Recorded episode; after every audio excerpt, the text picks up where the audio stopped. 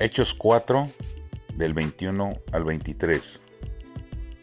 Una vez en libertad, los apóstoles regresaron donde estaban sus hermanos y les contaron todo lo que les habían dicho los sumos sacerdotes y los ancianos.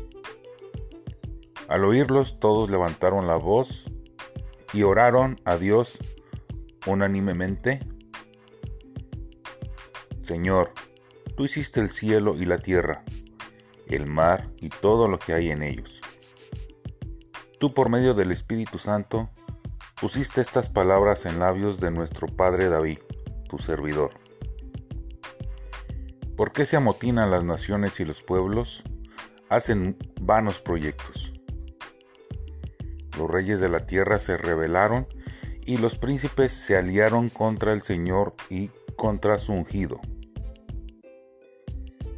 ¿Por qué realmente se aliaron en esta ciudad Herodes y Poncio Pilato? Con las naciones paganas y los pueblos de Israel. Contra tu santo servidor Jesús, a quien tú has ungido.